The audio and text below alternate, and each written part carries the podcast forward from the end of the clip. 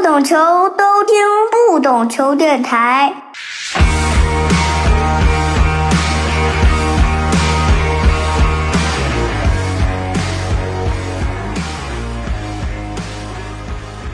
欢迎收听不懂球，我是大萌。不懂球作为一档专注国内足球的播客，我们最近很多期啊没聊特别关于中国足球的一些话题吧。这一期呢，我们就聊聊相当于最相关的一个话题吧，就是广西的桂超联赛。嗯，我们这期请到的嘉宾也是以前我们的前辈、前媒体人，现在是桂超联赛的秘书长贾雷士贾老师。各位博客的的听众，大家好，感谢我们陈老师。大萌一起来跟大家一块聊聊贵超联赛，希望大家能够分享一下我们的一些比赛的组织吧和运营。其实我为什么想聊这个贵超这个话题呢？因为我之前看了一个中国四级联赛的一个所在地的统计啊，可能全国最多的职业联赛的省份包括山东，还有江苏。包括广州也有呃，广东也有很多，但我注意到了一点，就是说广西作为一个其实不是我们中国足球传统意义上理解的一个足球很发达的或者有很多年足球传统的一个省份吧，它可能拥有了七家吧，在四级别联赛中的俱乐部。因为我是很早，当然是知道这个桂超联赛啊，但这个数字确实有点超出了我的预料吧。因为这我还没有算这个中超的这个南通之云啊，这个南通之云之后我们会再讲它跟广西足球的一些关联。我们只讲这个中乙、中甲还有中冠。我们这个这么多的数量，我想听贾老师说说，是不是因为我们中冠的这个参赛球队特别多，好像是五个还是几个？就是它完全这个占满了我们整个这个名额。对对对，因为今年我们参加中冠的是五家俱乐部，中甲一支，中乙一支，算起来应该是七家俱乐部。觉得也是感谢中国足协一个信任吧。其实从联赛的体系的搭建来说，中超、中甲、中乙是职业联赛，但是到中冠四级联赛再往下延伸，就是应该有各个省级比赛，然后到市级比赛，然后到乡村镇的社区比赛。这样呢，它有分级以后成体系的这样一个联赛，能够带动中国足球整个的发展，包括青训啊，包括裁判员、教练员水平啊，校园足球啊，还有这些基础性的东西。我认为这也是对桂超联赛的一个认可吧，因为这个比赛当时做呢，其实我们也是想，二零一一年到今年已经我们已经办了十三届了。最早办的时候，在国内是没有省级比赛的。贵超相当于是全国呃所有的这么多省市啊、自治区啊、直辖市啊，最早做这种省级联赛的，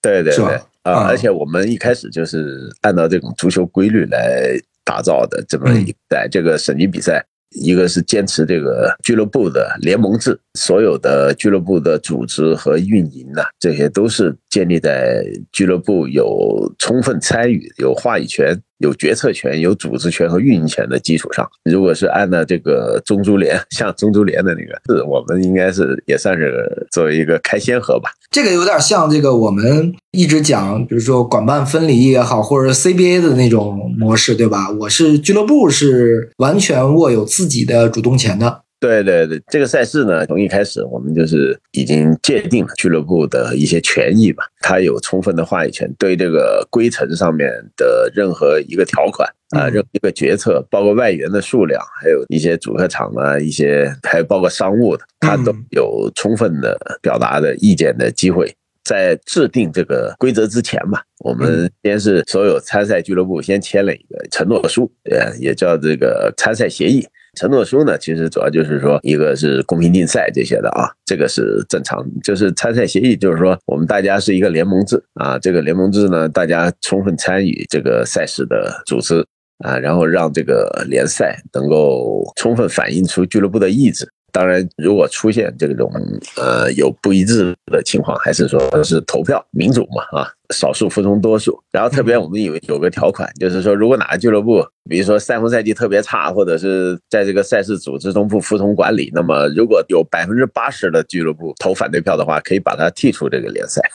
嗯，有有这么一条款。我的感觉就是你们有点像，其实美国那种职业联盟那种感觉是吧？但是我是不知道，比如说我看的是贵超有自己的一个公司，比如这些球队在里面是不是占股份呢？还是说我们主要是靠这个公司来运营。我我不知道这个贾老师能不能给我们详细介绍一下这个具体的到很细微的你们怎么操作的？这个我们确实是组织一个公司的话呢，公司运营更能反映出俱乐部的一些意志，包括招商啊、运营方面啊，这个有点类似于这个英超的模式，就是它的联赛是在英超下面，英超公司。然后各个俱乐部他自负盈亏，然后贵超公司呢，就比如说提供一些商务赞助，还有视频转播啊，各方面啊，帮各个俱乐部一块去做商务。各个俱乐部也成立自己的有限责任公司，注册制啊，然后工商注册，双重注册嘛，一个是在足协注册，这样呢，他就在这个运营上，他其实还是独立核算，但是在整体联赛的开发上，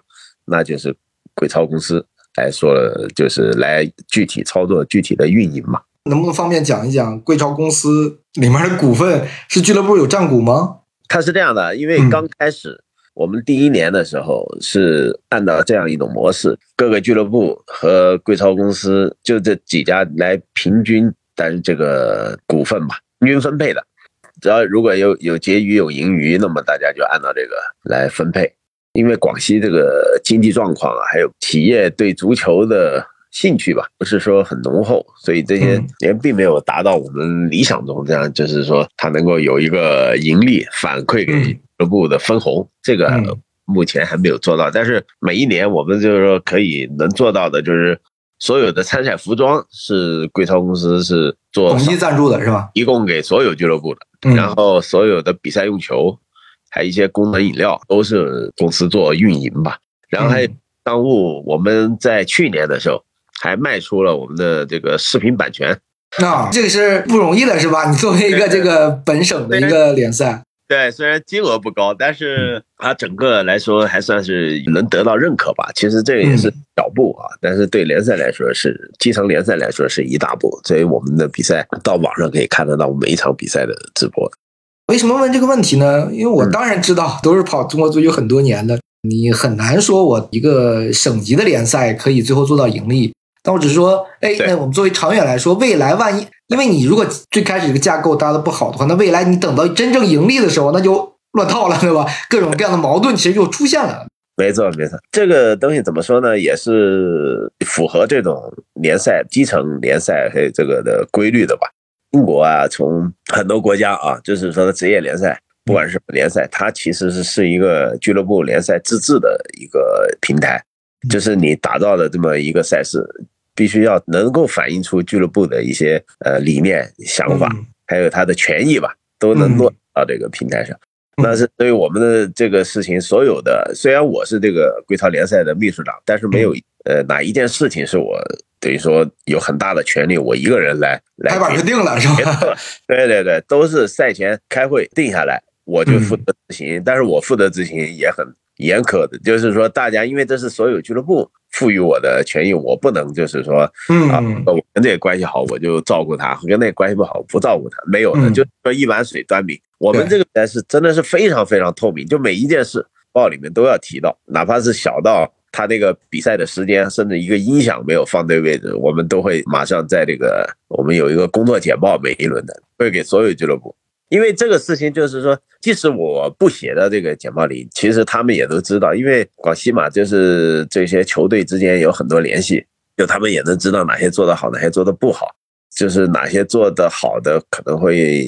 再宽容一些，就是对那些刚刚加入贵超的，还有这个经济实力稍微弱一点，他们会比较宽容，允许你一年两年可能就是有一个缓冲期，你可能做不到位。因为这个俱乐部管理哈，就可能到不了就是很高的水平，但是说没有去比烂的，不好了。在很多方面，就是说，我这我也知道，就是说，他们有一些就是你啊，你做的不好了，那这个我下次也不做了。所以我们跟他有一些充分的能够反映他们的意志吧。反正就我太多的去介入这个或者去左右这个联赛的权利，就是实际。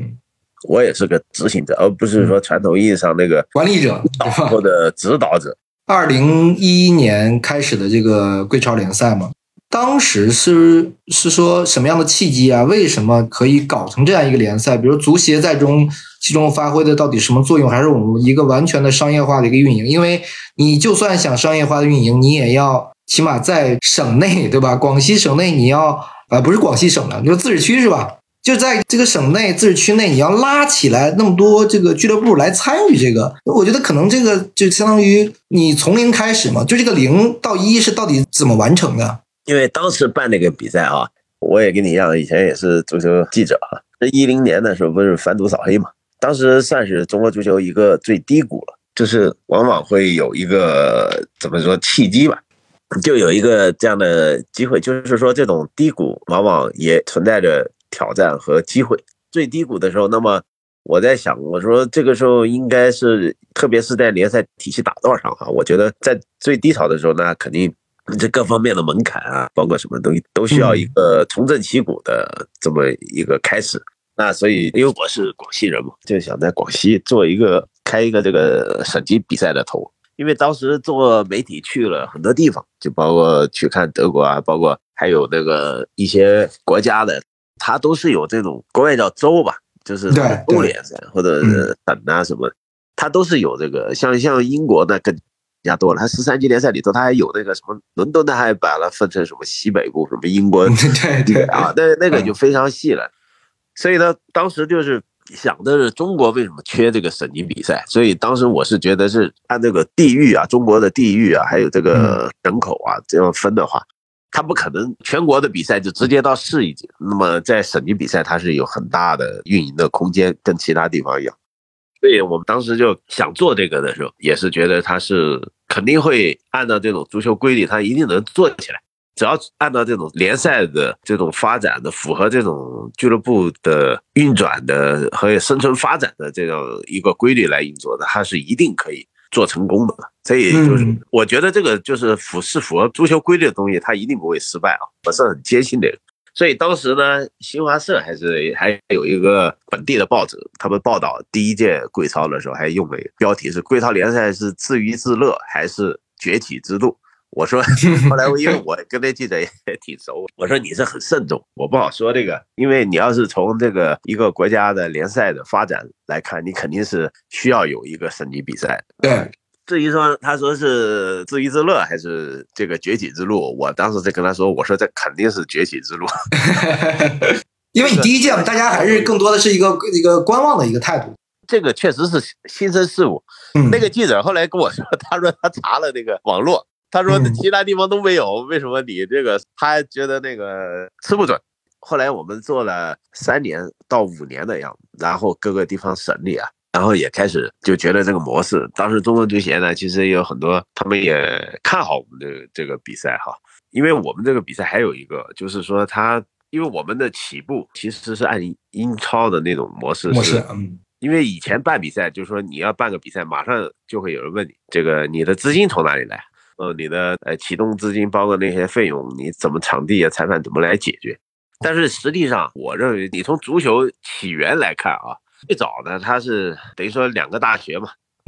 很多运动都是这么起源的，是吧？对对，它就是两个球队打了比赛，然后结果这个足球这个游戏突然发现被很多人接受了，很多队伍就出现了，然后就慢慢的发展成说大家有需要来组织比赛了。很显然，就是一开始的时候是不可能有个人来给你投钱的。这个游戏刚刚诞生，那他们是怎么做起来的呢？就是靠的俱乐部，当时还不叫俱乐部，就是球队。这个球队他这么打的这个比赛打起来了，那么比如说我们联系场地，那我们自己去，两个球队自己去找这个场地。当时牛津、剑桥他们自己有大学嘛，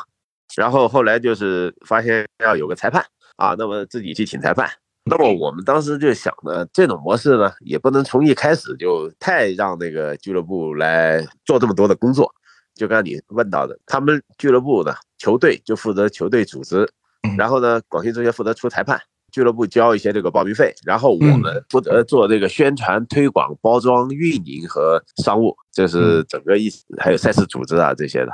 啊，就委托公司啊，就相当于是中国经常说的像。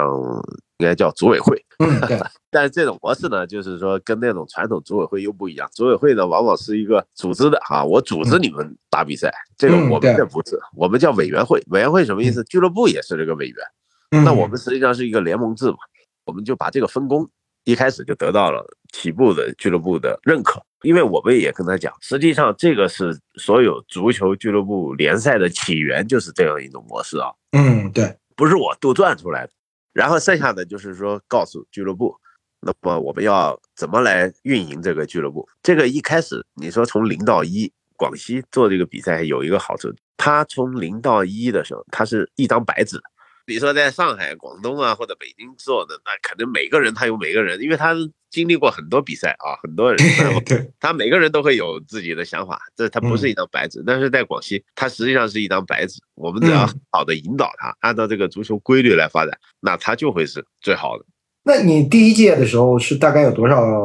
第一届是六支队伍，就是到后面的发展过程中，这六支现在还在吗？呃，有队伍在，但是呢，有两家队伍吧，一个是桂林天龙，二零一一年为了打在桂超联赛成立了俱乐部，然后第二个是柳州，柳州呢当时还没有注册，但是他后来就一直延续到现在，相当于柳州远道吧。他呢，那桂林那个现在只是参加桂林的比赛，但是他已经成为桂林的俱乐部的一个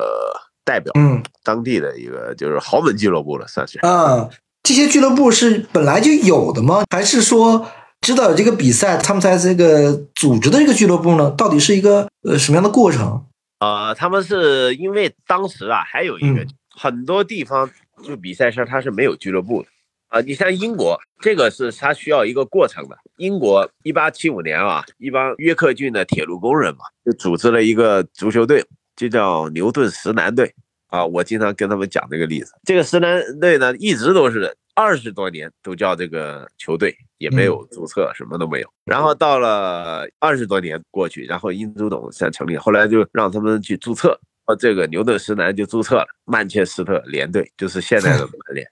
那么他们是经过了二十多年，但是我们一开始就说尽量找一些，我们还是希望有正规俱乐部的来打这个比赛，然后这个俱乐部它生生生不息，它可以有发展啊，它有一个实体在这儿。那他这样呢，就是容易有传承。俱乐部其实很多时候是呃靠的就是这种时间积累的文化传承、文化打造。所以这个我们想着就避免了那个别别就是摸索了二十多年，最后想起成立俱乐部了。那这个弯路 没有必要，这个学费也没有必要去交了。然后他们这些俱乐部呢，就是从第一届是两个啊，然后慢慢的，现在基本都是有一个实体，要不就是在那个工商注册，要不就在民政社团注册。我们现在的发展这么多年嘛，大概有多少支球队参加过这个贵超联赛呢？呃，现在算起来应该是四十六支吧。那天我们算了一下，四十六家。哦，这个数量还真挺大的，对吧？就算有些俱乐部，比如后来可能没有维持下去，但其实他在当地也好，或者在一个很小的范围内，也会辐射到很很多人。对对，他们就是有很多的这个，他通过打的规操，其实他们就会有很多的在当地会引起很大的关注和影响。从这个方面来讲呢。其实就是怎么延续、怎么生存、怎么发展哈，把他这个俱乐部延续下去。在后面，我们也是不断的总结。一开始，因为基层俱乐部哈，他也是说有一个投资，或者是有一个商务的收入啊，或者是我们也是想帮助他们尽快的，就是有收入、有有投入、有产出，这是最最好的了。但是他们的各种生存模式哈，还是说是要要各个地方的小老板啊，或者去一点点的去给他们呃一开始是扶持吧，然后在扶持过程中呢，有些确实是我们已经跟他们交流过很多，就是说你不仅是现在是有老板扶持，万一老板不投了，你们赶紧抓住这两三年或者三五年的机会，让这个俱乐部。能够有一些造血机制、造血功能哈，然后越来越独立，对吧？以后将来就能够不断的持续生存下。你说像桂林天龙这个也是典型的例子，就是他把这个比赛，他成立了个俱乐部，那老板投钱，后来那老板投不动了，主业出了点问题，那他现在做青训，做这个青训有收入，他能延续这个俱乐部下去。他甚至就像那个雷克瑟姆那个队，就是也是一样。他就是那个十四啊，雷诺斯他买的那个队。他一开始都是打第五级别联赛，这次是升到第四级别吧，应该是，还第三级别、第四级别，我记得。那他这其实就像那个天龙一样，他一开始打的贵超第五级联赛。中超、中甲、中乙、中冠，贵超第五级。那么他现在是在第六级联赛，就相当于只参加市里的。如果积累啊，怎么只要他延续下去，那么他有可能一天再回到第五级。但是这个是我们最看重，我们也跟俱乐部讲，你们一定要量力而行，一定要尽力而为，就是也是我跟他们说的这样一个从长远看，从可持续发展的角度来运营。贵超这些俱乐部啊，当然比如有些投入比较大的，他可能目标就是要慢慢的。去踢真正的职业联赛，对吧？对有些可能投入比较少，但比如说，呃，大概平均的投入的量级是大概有多少呢？这个是这样的，他投入呢有是根据这个投资方的目标来的。你说像那个三支职业队吧，因为贵超走出来三支职业队啊，一个是龙卫达，就是你说的卖给了南通之云的那支队伍。广西苹果哈辽现在踢中甲的，还有一个是广西蓝航，他们的目标就是说我尽量能打到中乙，因为我的投资方还是有经济基础啊来做这件事。那他们的目标就是放在这儿。呃，他有一些每个俱乐部，他像远道，他不一定是奢求去，我一定要打成职业或者是什么，但是我是慢慢的按照我的节奏来做。柳州远道也是目前是在柳州做情绪是做的最好的啊。然后还有一一些俱乐部，就是说他一些爱好者是起来的，那么他的投入又不一样。比如说刚才说的那几个，他投入大的，那他的投入每年可能都上百万啊，几百万。有一些就是只是在想争夺广西的冠军，或者在广西的足球的锦标啊，或者是贵超的这个标的话，他的投入可能就少一点。就是那些爱好者、大学队啊这些不高，有竞争力，就从几百万到几十万的都有。贵超，你这个比如说从最早的六支队到十二支队，对吧？现在的这个过程是说逐步的这个去增加嘛？然后你球队有没有比如说？他成绩就算再差，是不是？如果他想继续留在这个贵超联赛里面，是可以留的，是吗？这样的，我们没有升降级，只有一级比赛，就贵超。因为在我们看来，这所有俱乐部哈，其实都是可以有很好的前景的。你抓好这个，你通过打一年比赛，你基础打好了，你以后就会好。我们也是，并不是说让他们有什么降级啊，不让他参加，我们这没有过。就是我。就会担心你这个，比如比赛的，比如强弱啊，那比如说，那我组织几个人是不是也能去踢啊？注册一个球队？呃，我们一个稍微准入的，做过俱乐部，有一定的投资，然后有主场，我们是主客场，客场，然后在当地呢也参加过比赛，至少我们知道这个不是乱来的，不是那种打架斗殴的啊，赛季很差的不是，些基本的准入的一些条款和标准。那现在这个十二个队这个规模嘛？是不是有有人还是希望进入这个贵超？他们如果踢的话，应该是也是有机会。我们也是开放的。刚才说到一开始是六支，对，我们其实最高的时候是一七年的时候是十五支，十五支呢，后来因为这个经济，他们好多这个这十五支俱乐部好多这个都是做实体经济的，但是一七年以后这个实体经济就往下走了，慢慢就啊不是很好，因为广西可能也是地域吧。它实体经济在广西这个受到影响以后，他就会影响到这俱乐部的投入，就是他就可能就经营自己主业经营不好，那我这足球可能就就放弃了。他可能最后就是八支一直维持八支八支，今年是十二支，还有一些俱乐部哈，我也是想通过这个看看怎么样，因为这确实是这个，所以说足球它是一个社会性的东西。它不是单单是俱乐部投资方，还有球员、教练的事儿，还包组织啊，或者是说是平台搭建的，它是其实也是跟方方面面都有关系的。那过去的那几年，因为我们都知道疫情的这个存在嘛，我们这个对我们整个贵超联赛是不是也有很大的影响啊？疫情这三年，其实我们还是这十三年吧，都还是坚持了这个主客场。因为在广西，他特别在疫情期间打主客场非常不容易，我真的要感谢这些俱乐部的那个努力和付出。因为当时疫情就很难组织，但他们还是开会的时候还是坚持说，我们在一起商量，是不是也像中超、中甲、中乙那样去打个赛会制就完了，时间又短，又没有什么疫情受什么影响。但是俱乐部的那些投资方和老板就坚持要打主客场，就是因为。这些年也跟他们交流的比较多，就是觉得这个主客场才是真正的足球。因为我们如果或者是两个俱乐部跑到一个偏僻的哈这种赛区里封闭起来打个比赛，那为什么要打这个比赛呢？嗯，啊，所有俱乐部都一致同意，呃，一致认为这还是要坚持这个主客场。然后那我们就开始在很艰苦的情况下去安排这主客场，比如说有些因为疫情没法出来的，或者这个又被封了，那我们就调一下赛程，大家都很团结。因为这个事情，我们也赛前也经过充分沟通，俱乐部呢也就互相体谅，非常团结，很和谐。最后我们还有，我最记清楚是二零二一年的时候，当时比赛有一个，我们是打的九月份主客场的四强，就是说我们最后一个阶段吧，就是街道上面说不允许搞，但是呢俱乐部就是说，那我们还是主客场，但是我们就不宣传。不直播，但是我们要把这比赛打。比赛该踢得踢，该得踢，还是主客场。他们喜欢一个自己的主场，然后去别的客场啊，这样去打的比赛。我注意到你们这，我不知道是从什么时候开始，你们还有一个除了联赛以外，还有一个联盟杯。这就像我们正常的有中超，还有足协杯，是吧？对对对，因为我们还是想有个联赛和一个杯赛，也大家多交流嘛。一个赛季下来啊，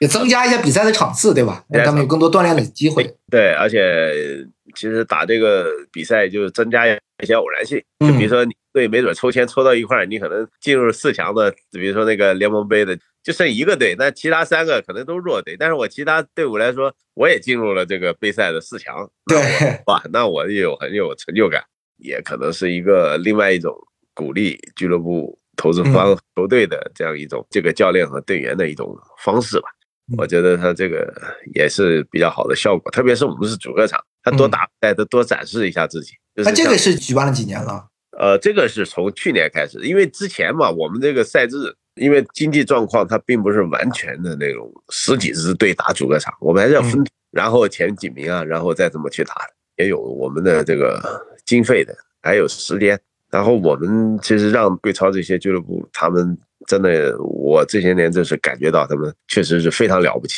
这样子真正的把他们的那个俱乐部的积极性调动起来了。我们二零一五年的时候，南宁滨江俱乐部和桂林天龙打开幕式嘛。然后南宁滨江那老板就想，那我们既然做做了，我们想让电视台直播一场我们的比赛啊。我们当时就都觉得这个有点困难，就是从来没有哪个省级比赛上电视。然后他们就说，那你去谈，好，我也帮他们去谈。然后俱乐部自己就找到了广西电视台的，广西电视台的资讯频道，就是给他们开了个价，两家说那我们各负担一点，那我们就做电视直播吧，开幕式。然后两家都同意了，达成一致了，你知道吗？结果那场比赛，广西电视台资讯频道现场直播贵超联赛的开幕式，这也是中国足球历史上第一个直播的省级比赛，所以这俱乐部非常了不起。然后他们自己像桂林天龙，他们为了打这贵超，要自己要场地，他们在龙胜县半山腰建了一个专业的足球场，这个你想都不会想过。他们是在县里面自己建的球场啊？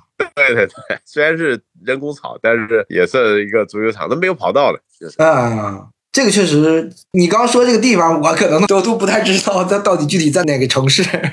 桂林的一个县，他们还自己做青训，整个都非常对这个事情，等于说是真正的。我是觉得啊，世界足球历史都是俱乐部创造，嗯，真的，贵超的历史也同样是俱乐部创造。他们后来好多人问我，我是特别感慨这一点。真正的联盟制让俱乐部在这个对俱乐部的组织运营的积极性，真的是和主观能动性上，真的是达到了一个前所未有的高度。我们这个一直讲，比如说联赛为本，是吧？然后很多人就不理解什么叫联赛为本，就是联赛就是一个足球发展的最关键的因素。你至于到什么国家队啊，这个那都是很后面的事儿了，对吧？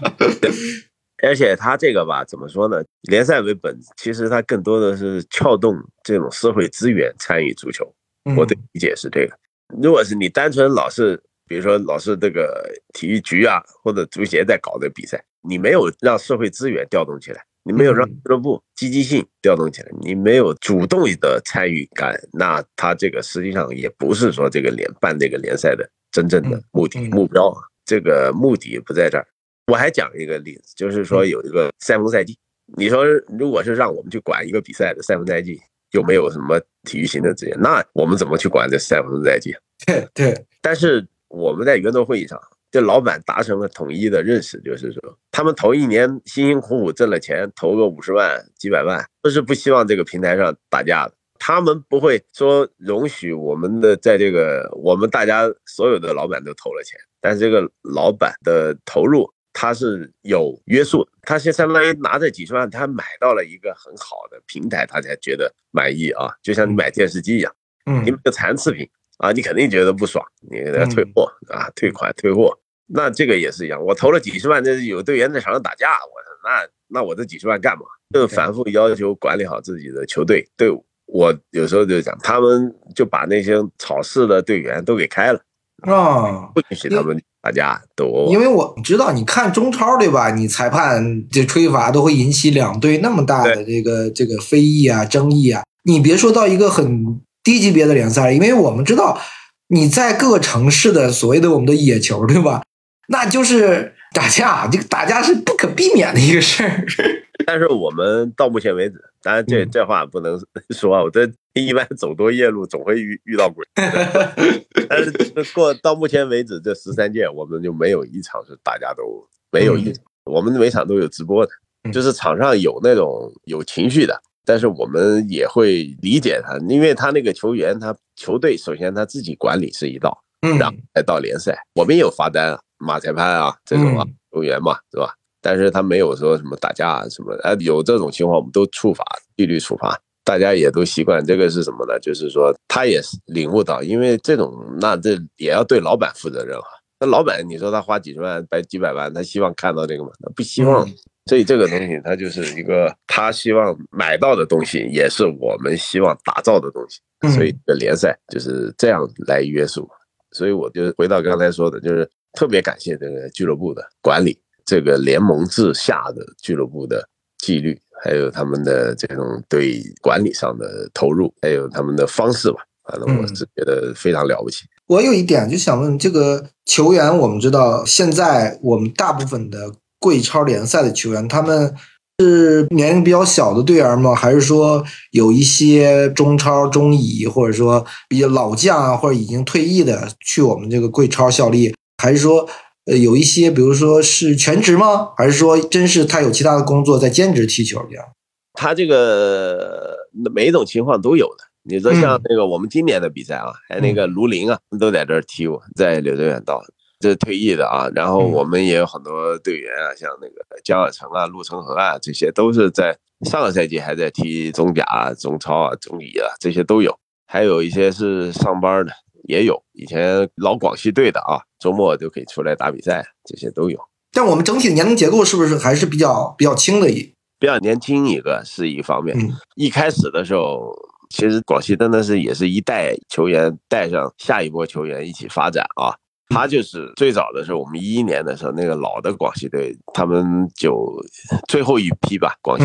队员他们还还可以踢，呃，三十多岁、四十岁，但是慢慢的他就慢慢年轻化了。球员就带出来，就很好的有一批，就从那个大学吧，从这个其他职业梯队下来的，就他们就慢慢挑起大梁，节奏也会加快。现在有一些鬼超的一些场次吧，不是说全部啊，都能赶上这个中乙的水平。我刚为什么问这个呢？因为我一直在想，有很多，比如说，可能是主要是这个东部的沿海的一些省份，它都有，比如说省运会啊，是吧？那你各个市可能都有自己的球队啊，那跟我们是不是跟职业队可以有一个结合？但听你刚才讲的意思是，广西其实这些方面是有有欠缺的，是吗？这个跟我们没有什么太大的衔接，但是我们如果是它各个地方吧，他必须以俱乐部方式来报名，这个是前提啊，或者出校啊，或者是。但是你要说是一个什么打全运会、打这个省运会啊、区运会的这个。代表队，我们不接受这样的报名的，还是说是按照这种俱乐部的模式哈？因为我们希望他等会儿打完区运会，他就不踢了，他就散了。不是说我们办赛的目标，我们的办赛一切是围绕俱乐部的，希望这个俱乐部能够长期发展的。他那个没有打造这个百年俱乐部的基础，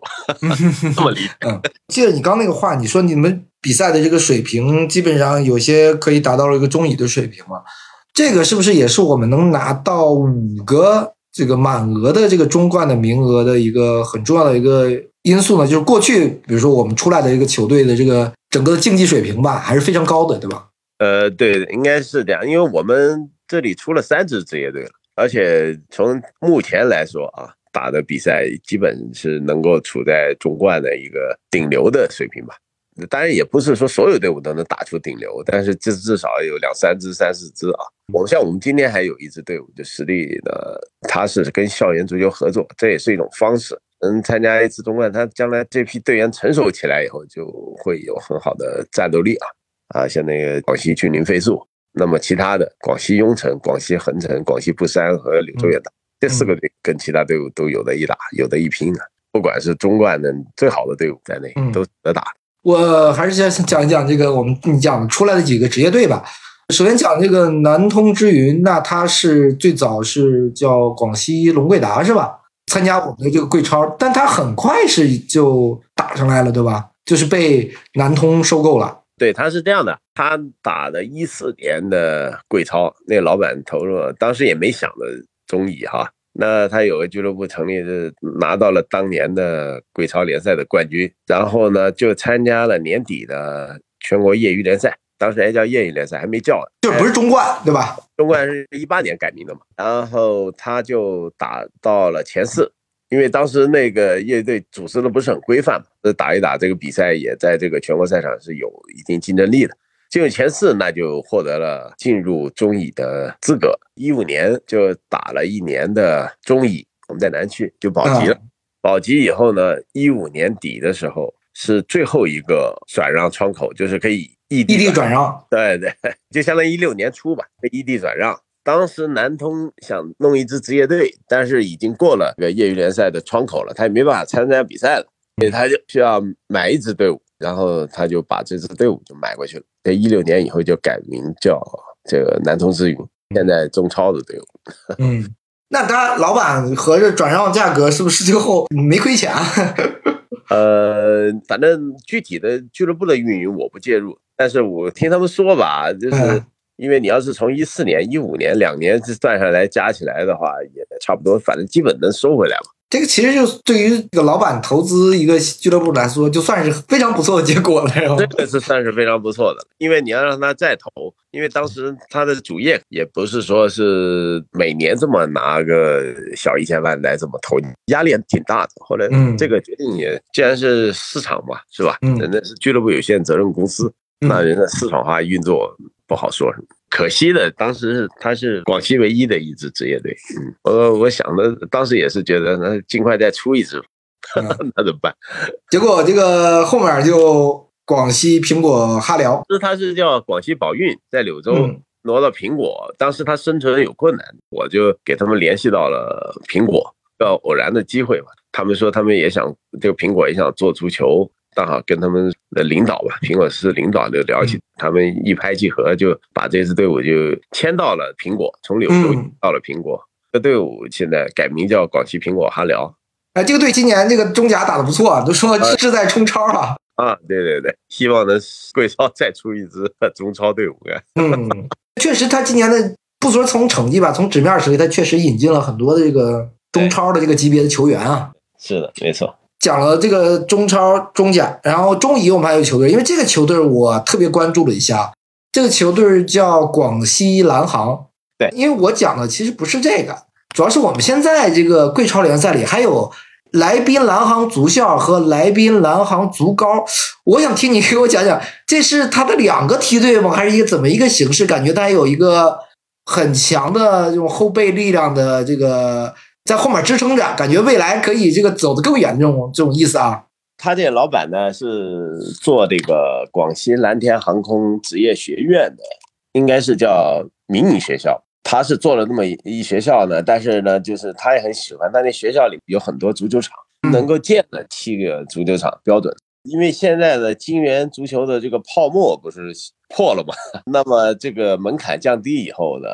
像这个运营这个学校啊，包括有自己有场地，又有吃住的地方哈，他就能够介入到这个职业足球里。那么他就想打造一个职业足球俱乐部。他拿了二零二零年的贵超冠军，然后就上了这个去打这个比赛啊。他们做完这个参加中冠，包括打上中乙之前吧，也不是说只要打上了以后才开始筹划的，应开始做这个后备的培养，其中呢有这个。一个是足校，有足高，他也是为他的广西蓝天航空职业学院开这个足球班吧，做一些储备。我这么理解，来宾呃，蓝航足校相当于是高中，这个足高相当于是大学。足高不是大学，足高是高中，就十十八岁嘛，十九岁吧。啊，足高是高中的，然后足校是大学生。足校是十六岁以上，反正都是。啊，因为我这两个我看那名字我就分不太出来，你知道吗？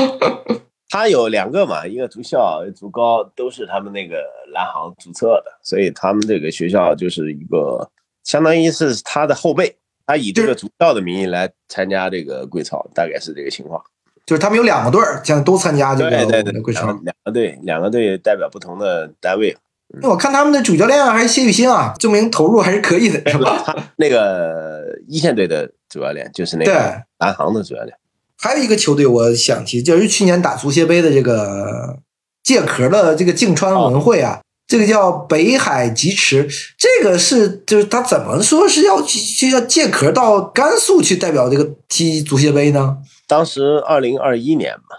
二零二一年的他们是北海吉池，当时也参加贵超比赛，他们是看中了那个北海的这个很好的优质的这个冬训的条件，嗯有场地，气候也好，然后他们带队拉练，最后就留在北海了，就成立了这个北海吉池足球俱乐部。然后他们也报名参加了这个二零二一年的这个贵超的比赛，因为贵超实在太内卷了，你知道吗？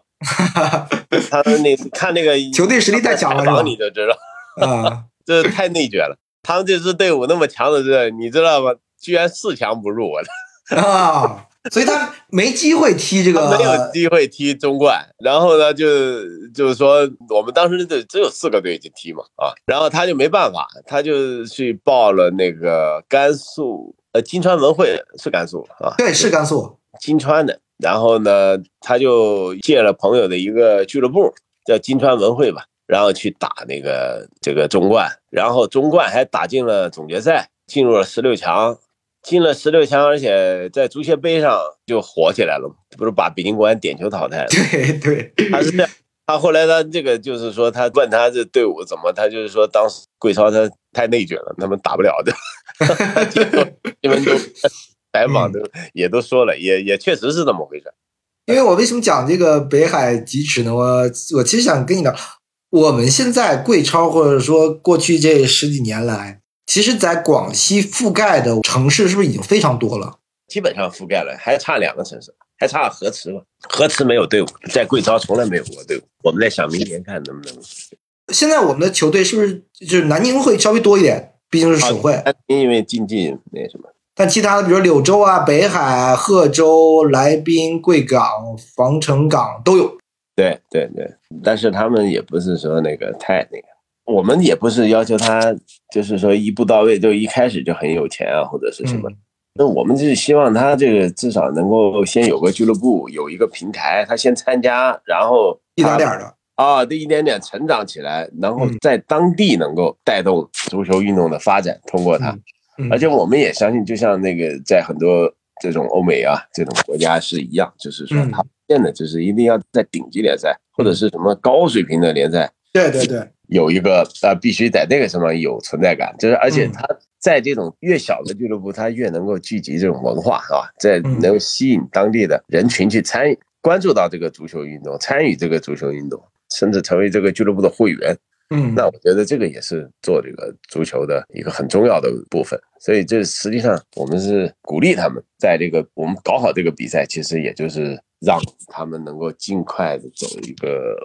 成为百年俱乐部啊，或者是成为这一个地方的这个人文文化聚集的这么一个哎，是出于这这方面考虑。你现在有没有哪家俱乐部你觉得做的，比如说在扎根当地啊、城市啊，跟球迷的互动啊，做的比较好的，甚至比如说可能有卖周边也好，或者说门票也好，就是做的比较好的呢？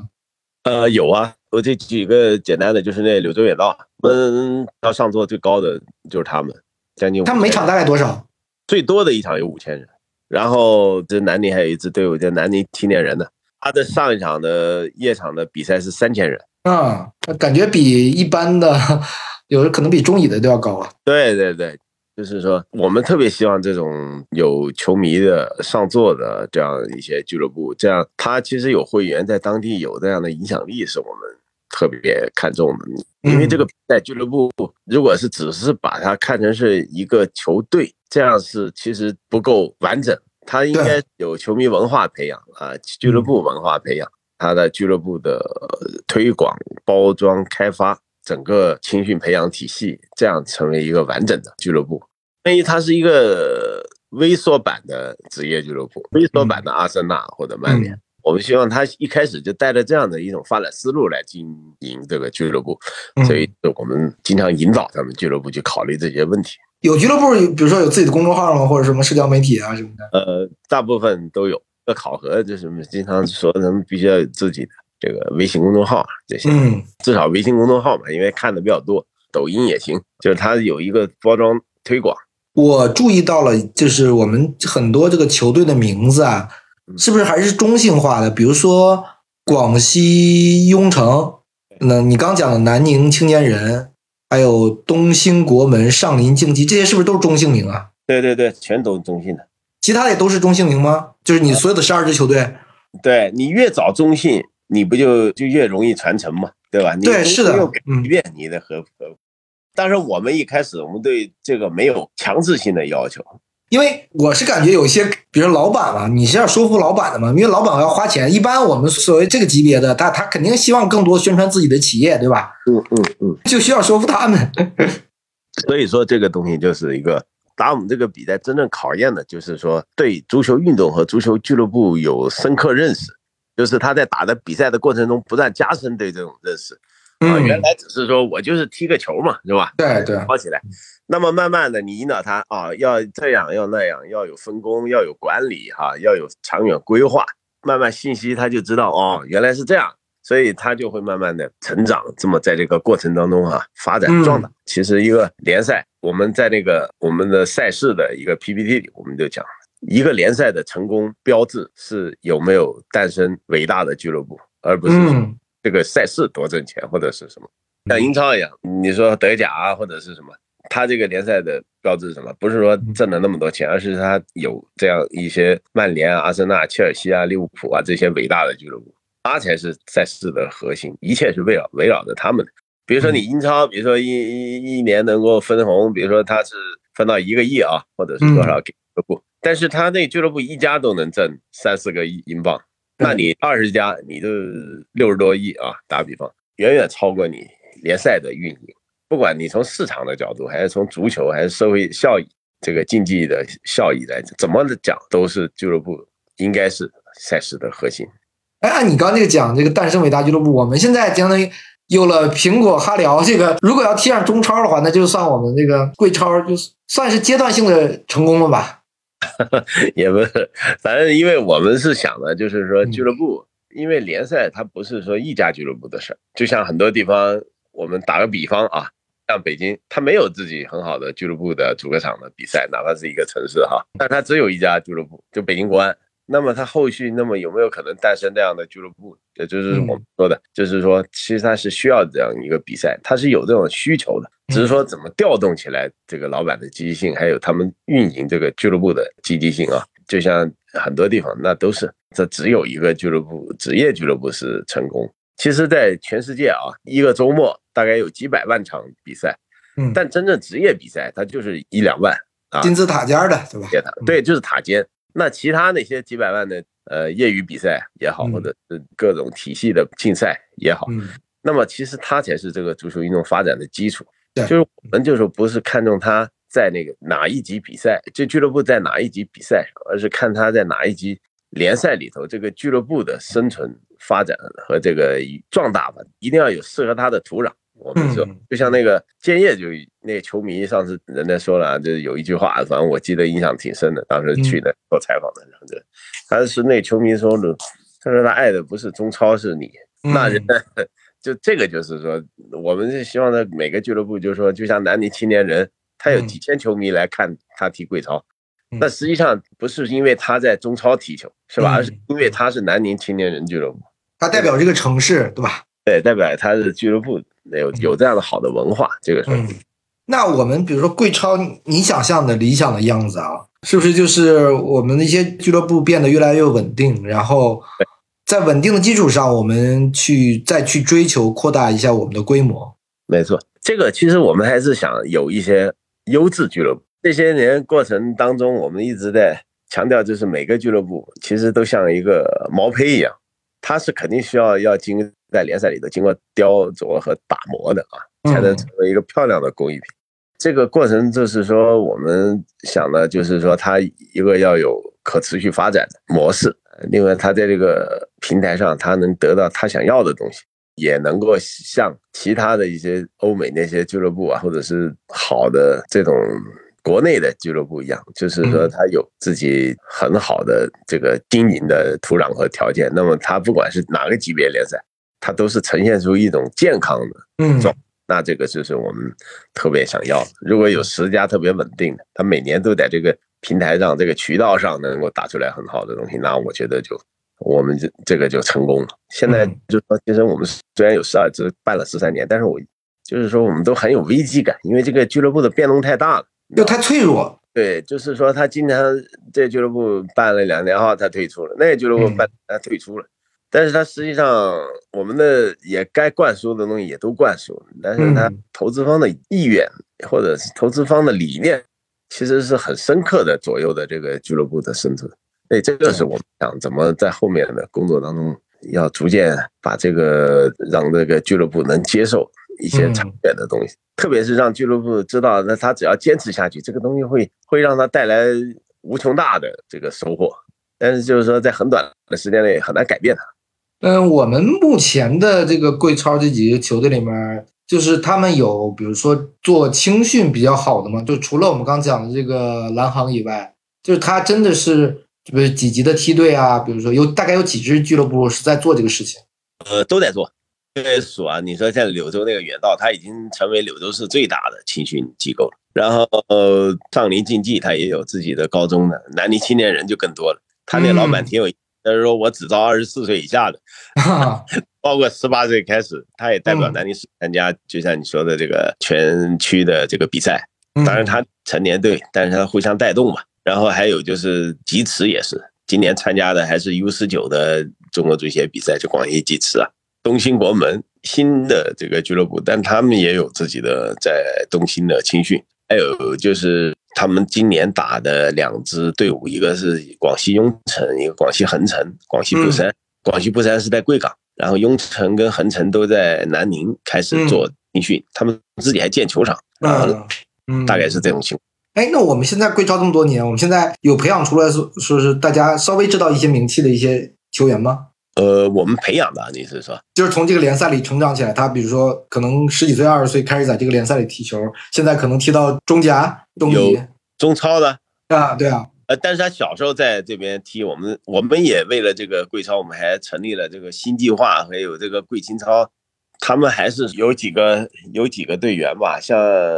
深圳有一个，恒大还有一个叫韦所维的。啊，他原来也是在广西踢过那种新计划的比赛，在深圳的队员，但是我我具体的那个名字我不太。我最最后其实想跟跟你聊聊，我印象中有一场比赛，忘了什么比赛，就是在南宁好像一万人的这个上座率。我是想请你能不能给我简单讲讲这个整个广西的足球氛围，因为毕竟它是一个我们所谓的边疆的省份，对吧？它跟越南直接接壤，但是呢，它又是一个离广东、离中国最发达的地方，呃，也最近的一个一个省份。大家都不太知道，哎，广西足球，广西人民对足球到底有就是那种热爱啊，那种热情到底有多少？其实这个足球的比赛吧，它整个是这个是看它的人口的普及率的，嗯，因为这个事情呢，怎么说呢？广西因为它的这个地域吧。地理位置比较有优越性，但是他一年这个十二个月都能踢球，所以他一年十二个月都有比赛。这样我们在这个过程中呢，就其实有比赛是杠杆啊，这这个都人口增加，全都是在这个比赛当中都就很多，在广西的这个都非常多人口啊，这所以他就现在是有这个比赛，所以大家我觉得广西还是说有很好的群众基础。嗯，所以现在有这个有很好的上座，离这个也分不开，人口喜欢的人也多。好，这一期我们非常感谢贾律师老师跟我们分享了很多关于贵超联赛的这个前前后后吧。希望我们未来还有机会跟贾老师一起来聊一聊这个广西足球啊。我们下期节目见。谢谢谢谢，也希望大家多关注贵超联赛，关注广西足球。